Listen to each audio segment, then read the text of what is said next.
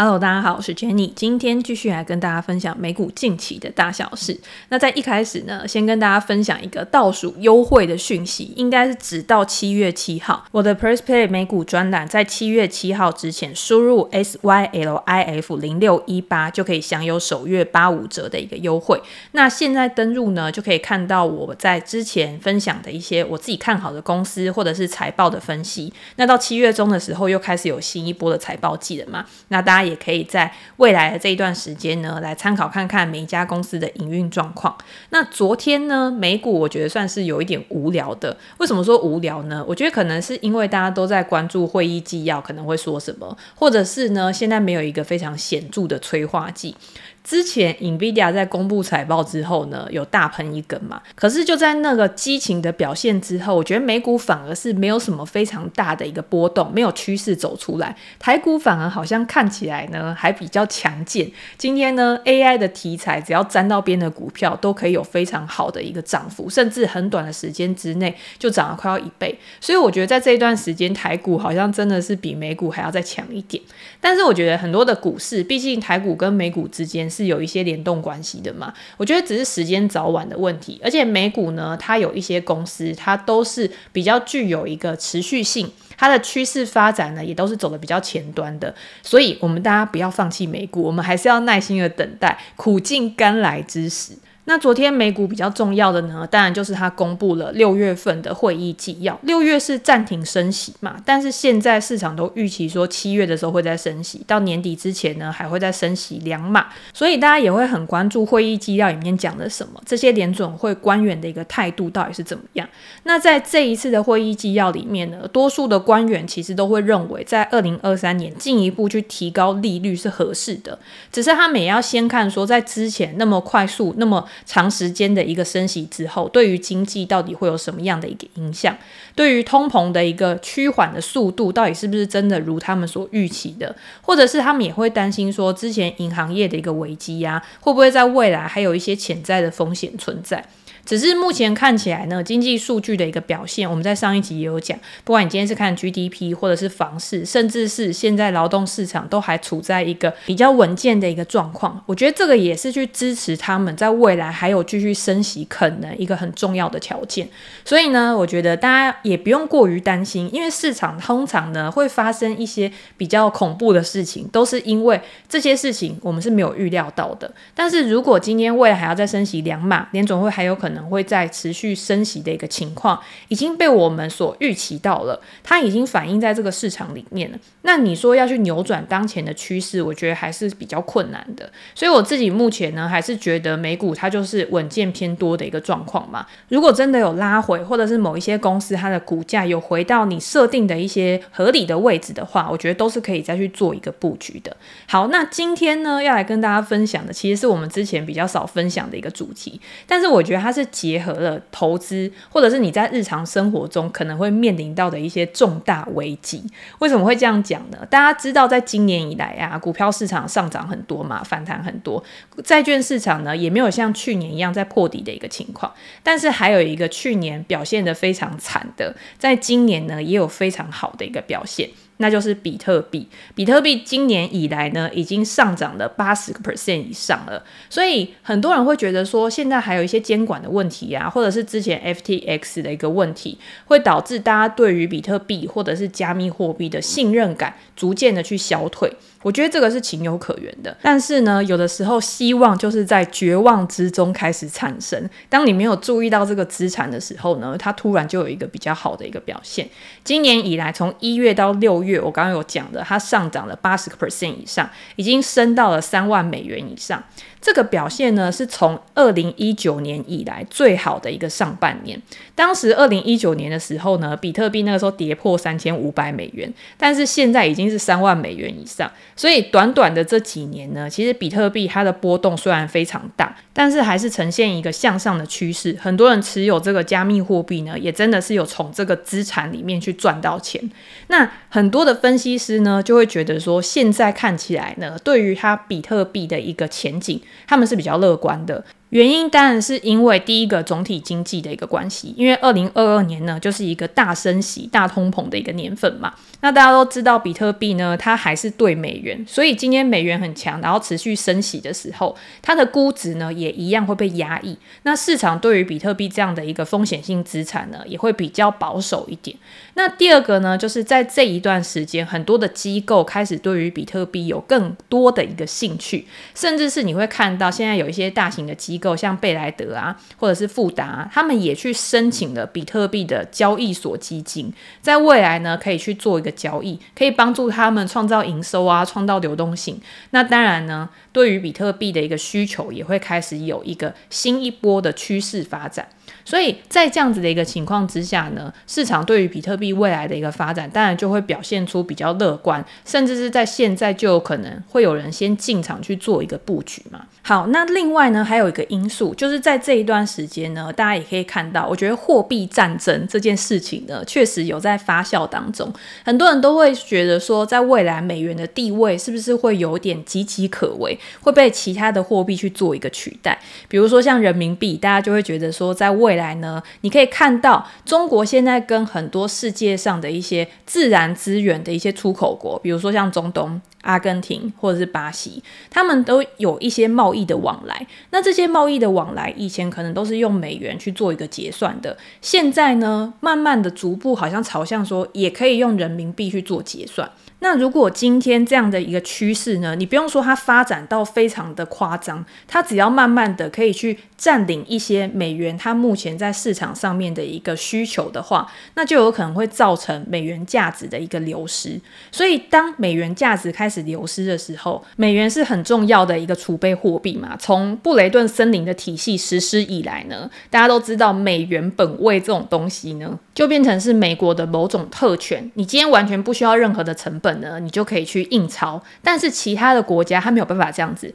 它一定要去生产相对价值的美元的商品或者是服务，它才可以去获得这样子的一个金额，这样的一个钱。所以这些东西在未来有没有可能去改变？这个也是我们可以去思考的东西。我们可以去观察后续，不管是货币或者是整个国际经济的一个变化，然后去考虑说我们要把资金配置在什么样的一个资产上面。好，但是我今天呢，并不是要鼓励大家说大家。就可以赶快去投资比特币，或者是赶快去投资加密货币，而是在你去布局这些资产的时候，甚至是你今天在买任何人家推销给你的商品的时候，你是不是真的有去了解这个东西它到底它的特性，或者是它的一个背景条件，甚至是它的价值到底有多少？如果你今天对于你买的东西没有什么概念的话，那就很有可能会陷入到别人设下的一些陷阱。前阵子有一个还蛮红的新闻，不知道大家有没有看到？就是有一个网红他被诈骗了好几百万。那这个网红呢，他其实也是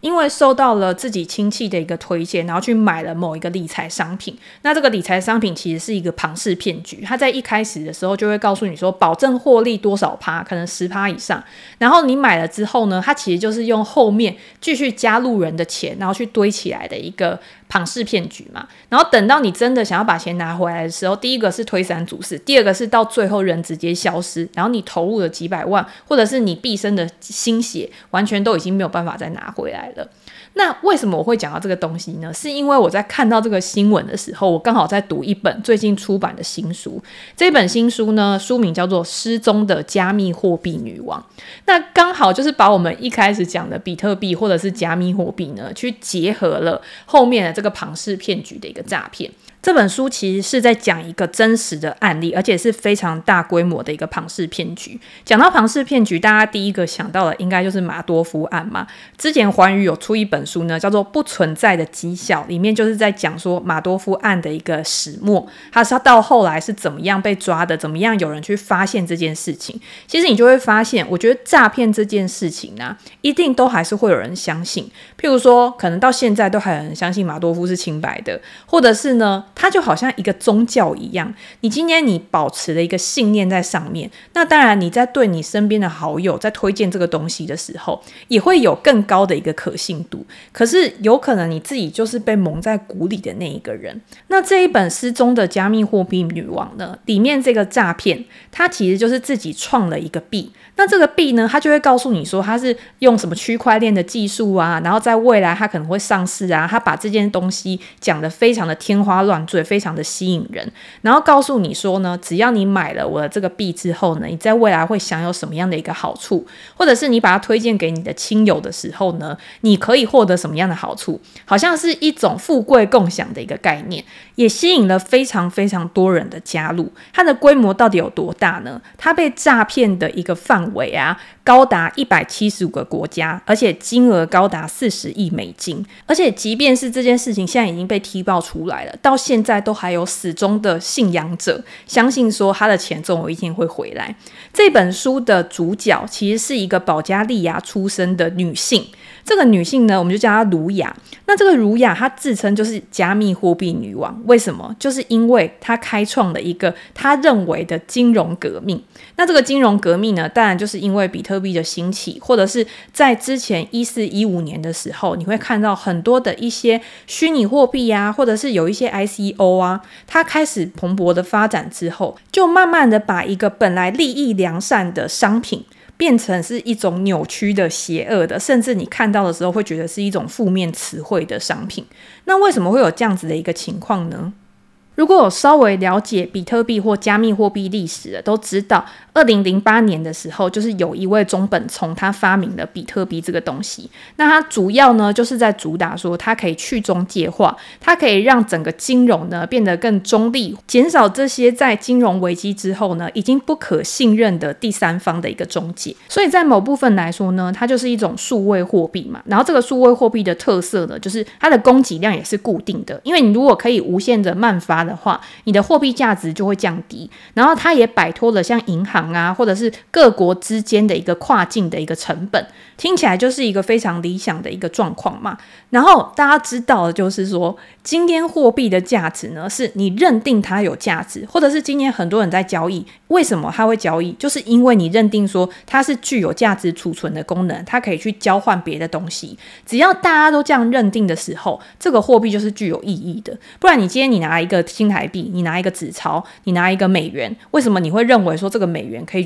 拿去换别的东西？就是因为它在它的背后有政府的一个支持嘛。好，那今天利益良善的开始呢，不一定会造成他真正想要的一个结果。所以到了二零一一年，或者是到了之后，可能有什么莱特币呀、达士币呀，反正很多的一些山寨币，就像雨后春笋一样，慢慢的去兴起。然后每一个呢，都说他自己是按照中本聪的设计去调整，然后可以更经济，然后可以提供更好的一个功能跟价值。可是事实上是不是这样？其实很多东西在里面呢，都是潜藏的。一些我觉得不管是套利的空间啊，或者是一些投机的空间，所以让这件事情呢变得很复杂。那一般的投资人呢，他去看到那么多的一个加密货币，他其实他也不知道到底每一个加密货币它背后的基础建设，它背后的支持的技术是什么。所以我们也只能听卖给我们的人他怎么说。那有的时候刚好就是这样子误入歧途。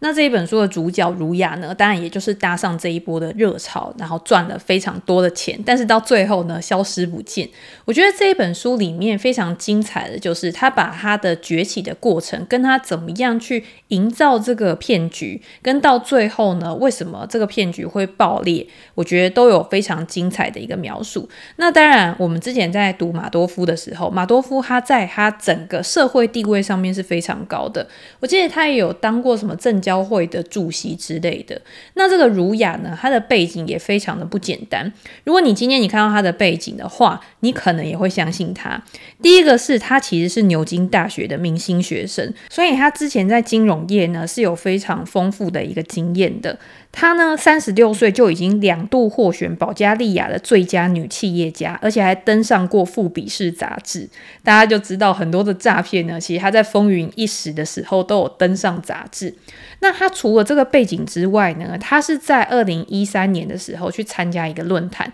那个时候呢，比特币可能还没有那么的为人所知，可是他在会上呢，他就发现说这个加密货币的概念啊，感觉好像很值得去做一些什么，所以他那个时候就在想说，他要怎么样用这样的一个技术，可以去把他自己的创业发扬光大。我觉得那个时候或许他还没有想要去骗人的念头，一开始他可能也是利益良善，但是后来局面发展到他没有办法去控制的状况的时候，我觉得整个就已经有变调的一个情况。好。那到底是怎么变调的呢？他那个时候一开始，他就是发明了一个叫做维卡币的加密货币。而且他口气非常大哦，他说他要在两年之内呢去取代比特币。那他的这个宏愿呢，看起来好像确实有朝他那个方向去发展，只是呢，他发展的过程当中呢，是用一种我觉得非常畸形的手段吧。因为到现在为止，我觉得很多人可能还是不会把加密货币去当作是一种货币。因为呢，我觉得加密货币到目前还是比较偏向商品。以前就有像塔雷伯啊，或者是一些学者，他就有说，今天要成为一个货币很重要的一个特质是，它的价格波动不能太大。因为如果你今天价格波动太大，你要怎么样去跟别人做交换？你要怎么样去做价值储存的一个功能？所以，如果今天他创造出来的这个维卡币，我们把它视成一个商品的话，那商品要怎么样卖出去？最重要就是包装嘛，你要怎么样把它变成一个很好的、很吸引人的商品，让更多的人来购买。那他用了一种方式呢，就是直销的模式。直销的模式有很重要的一点，就是你今天必须要有一个明星。比如说什么蓝钻会员啊，什么钻的会员，然后他透过销售这个商品赚了非常多钱，可能出国玩啊，有车子啊之类的，让大家都会觉得说，我今天如果去加入到这个销售的行列的话，我也可以跟某个人一样。所以直销最重要的呢，它不是说一个很好的商品，当然商品吸引人也很重要，但是它更重要的是，它要卖一个美好的梦想。当你今天想要去追求这个梦想的时候，你才会更努力的去把这个产品发扬光大。所以他那个时候呢，他就设计了一个新奖的方案。这个方案呢，决定了你上线要怎么样赚取佣金，而且这个佣金是非常高昂的。第一个是你今天如果卖出一枚维卡币啊，你就可以领到百分之十的直销佣金。好，那你上线招募了下线之后呢，当你的下线也开始做出一些成绩了，你还可以再领到下线一成的业绩的佣金。所以你就知道，今天如果你拉的下线越多，你卖出的东西越多的话，你就可以得到越丰厚的一个奖金。这个是其一。第二个是，他会告诉你说，这个维卡币呢，它到最后它会持续的增值，所以你可以透过这个货币呢，在未来也可以赚到非常丰厚的资本利得。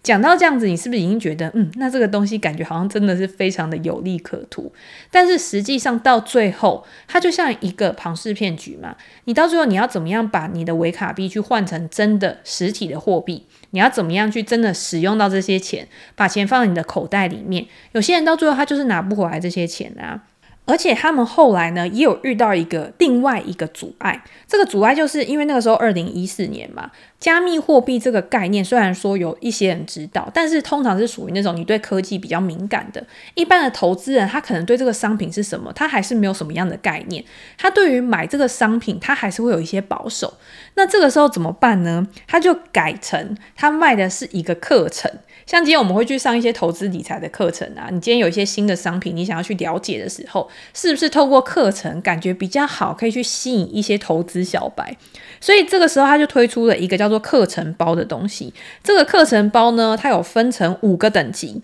这五个等级呢，包括像一般的新手的，或者是呢，它可能会有更高阶的，那它就更贵。然后他把这些课程里面呢，附加了一个 PDF 档。这个 PDF 就告诉你说你要怎么样去做投资啊，告诉你一些基础的知识，让你觉得你好像很了解它了。然后在你了解了之后呢，它在这个课程包里面还会附赠你维卡币，告诉你说你只要持有这个之后，你之后就会持续的去增值。没想到这个方法呢，其实非常的有用，而且扩张的速度变得非常快。从什么交易者包啊，专业交易者、高管、大亨。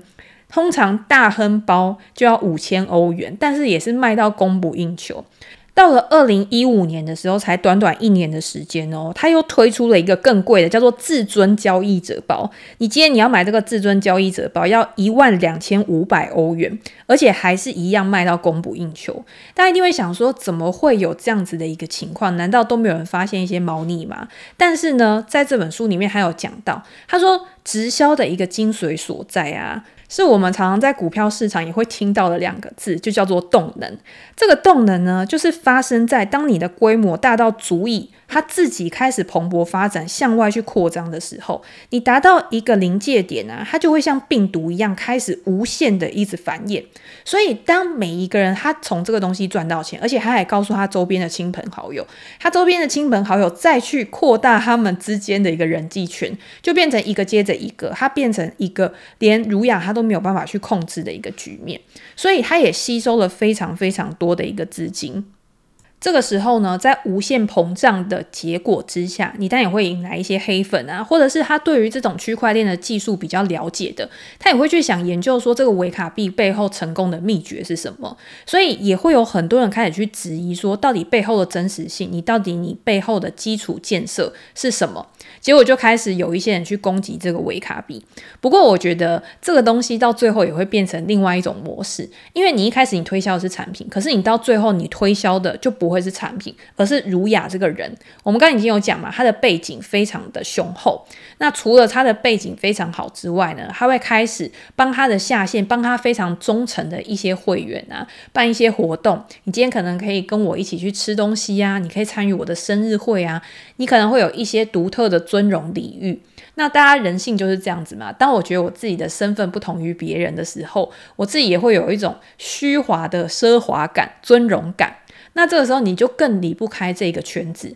你就更深陷在这个里面。所以我觉得理性跟感性啊，在对于投资的时候，你还是要把它分开来看。当一个东西好到不像是真的的时候，通常就会是假的。所以当这个规模越来越大的时候，第一个是你开始有很多人去找到一些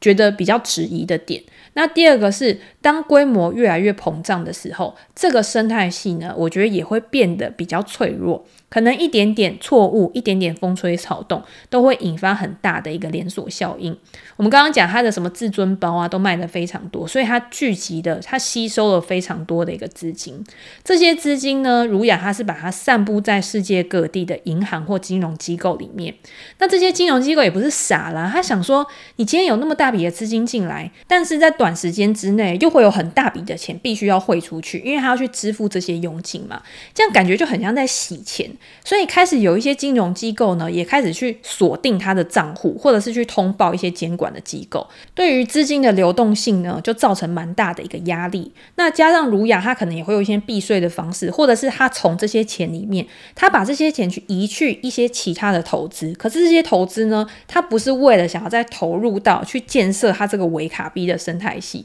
而是去放到他自己的口袋里面去买豪宅啊，去投资一些私人的财产啊，出去玩啊。一些奢华的派对之类的，所以在泡泡越来越大的同时呢，其实对于它内部的压力，其实也是越来越像橡皮筋一样拉得越来越紧。那儒雅他也不是不想办法，他今天就跟他的会员讲说：好，我们未来呢要上市，大家知道上市就是筹资很简单的一个方法，至少可以让你再撑过一段时间嘛。或者是他私底下呢也想要把公司卖掉，但是呢，你当那些要买的人是傻了吗？他当然也会去评估说这间公司它实际的资产有多少，它的估值是多少嘛。如果你今天只是一个空壳的话，你怎么可能卖得出去？那今天它的产品呢？你今天说要把公司推到上市，但是在上市。之后，你必须要更公开的去检视公司的内部资讯，所以这些东西对他来说也都是重重的阻碍，到最后呢，也是造成他崩溃一个很重要的一个原因。也让儒雅呢到最后承受不了，他就直接给你消失，直接让你找不到人。到现在都还有很多人认为说他会回来，他会把他的钱还给这些当初非常支持他的人。我觉得厉害的诈骗就是这样子，厉害的诈骗呢，他不是靠事实或者是逻辑去说服你去相信他，而是他在操弄人性里面的不理性，他提供给你一些希望。信念，甚至是用一些 formal 的心态，让你觉得说你现在如果不做这件事情的话，你未来就会来不及。那大家是不是想说，我今天在股票市场上面可能也会有这样的一个情况？但是至少在股票市场上面，你去追高一些公司，这些公司它有基本面去支撑的，它在未来，即便你现在是亏损的，迟早有一天市场也会还你公道。可是当你买的东西是连你自己都不了解，甚至是它本来就是一个虚有的建设出来、发明出来的一个产品的话，到最后它没有价值了。当整个市场都不认定说这个东西它具有一定程度的价值，那你要把它卖给谁？完全没有流动性，你完全卖不出去，那当然就是到最后血本无归。所以我觉得。维卡币它就是一个标准的庞氏骗局，它用这样子的一个模式，它只是用加密货币去做号召。你今天加密货币可以改成任何其他的东西，大家知道从以前到现在，历史就是会用很类似的方式不断的重复嘛。那吸进来了之后呢，有些人他留下来是因为他真的相信这个东西，有些人是因为他根本就走不掉，而且他身上还牵着。非常多，可能他招募进来的亲朋好友，你就可以想见那个压力是有多大。好，那到最后呢，这一次的崩溃到底造成了多大的一个影响？我们如果跟马多夫相比的话，其实它的规模呢，虽然说比马多夫小，但是也是非常大。马多夫当初呢，所有的人大概投入了三百六十亿美元。换算成欧元呢，大概是三百四十亿欧元左右。但是因为这个是他计算出来的嘛，你如果今天是实际的亏损，就是扣掉投资人真的还有拿回来的一些钱，所以实际的亏损大概是在一百八十亿美元或一百六十亿欧元左右。那今天儒雅的他的这个维卡币骗局呢，他当初在卖课程的时候，他所有卖出的课程营收大概是在四十到一百五十亿欧元之间。那如果把一些他付出去的佣佣金去扣掉的话，大概实际的损失啊是在二十六亿到一百亿欧元之间。所以呢，其实规模也是不小，大概是马多夫案的三分之一。但是如果大家想到恶血，恶血就是伊丽莎白，她用这个验血然后去诈骗嘛。她今天呢，她所有诈骗到的金额呢，反而是只有维卡币的五分之一。所以你说维卡币其实造成的影响，其实真的是不小。而且与马多夫案不一样的是，马多夫他骗到的其实都是一些社会比较顶层的、比较有钱的人。讲难听一点，就是这些人比较有本钱亏。但是维卡币他骗到的是什么？他骗到的是一般的小老百姓，可能都是那种一般的投资人，他把他自己的身家都押进去了，所以他对这些人的生活。对他们的人生造成的冲击是更大的，这也是为什么我想要去跟大家分享这一本书的原因。就像我刚刚讲的，你今天有可能遇到任何形式的一个诈骗，今天不只是维卡币而已，甚至是他可能卖个什么灵骨塔啊，或者是随便卖一个什么邮票啊，它都有可能变成一个庞氏骗局。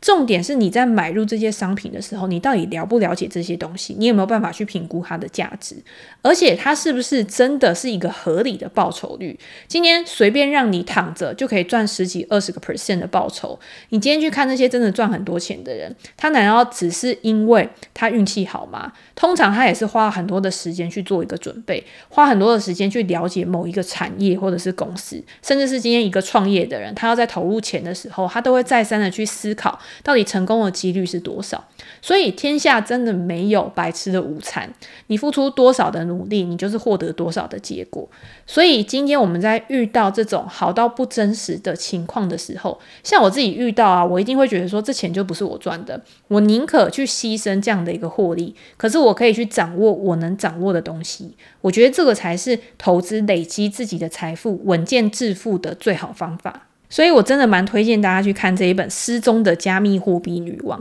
当你知道这个骗局是怎么样包装、怎么样演进的，就像查理蒙哥讲的嘛，我今天知道自己将死在哪里，我就永远不去那个地方。当你越了解陷阱的样貌，其实你就更好的可以去避免巨大的一个挫败。那我觉得在投资市场或者是在人生里面，其实都是一样。大家有时候会讲说，反正我就是拼一场，但是有时候就是一翻两瞪眼。那如果你今天保守一点，如如果你今天呢，真的在做之前先想一下，或许避免重大的伤害，才是帮助你可以去延续你的投资生涯、你的人生更美好的一个非常重要的决定因素。好，那今天就先跟大家分享到这边。如果大家有任何想要了解的主题，或者是想要问的问题的话，也欢迎留言给我评价。我们在之后呢，可以再在 Podcast 跟大家做一个分享。那今天就先这样喽，拜拜。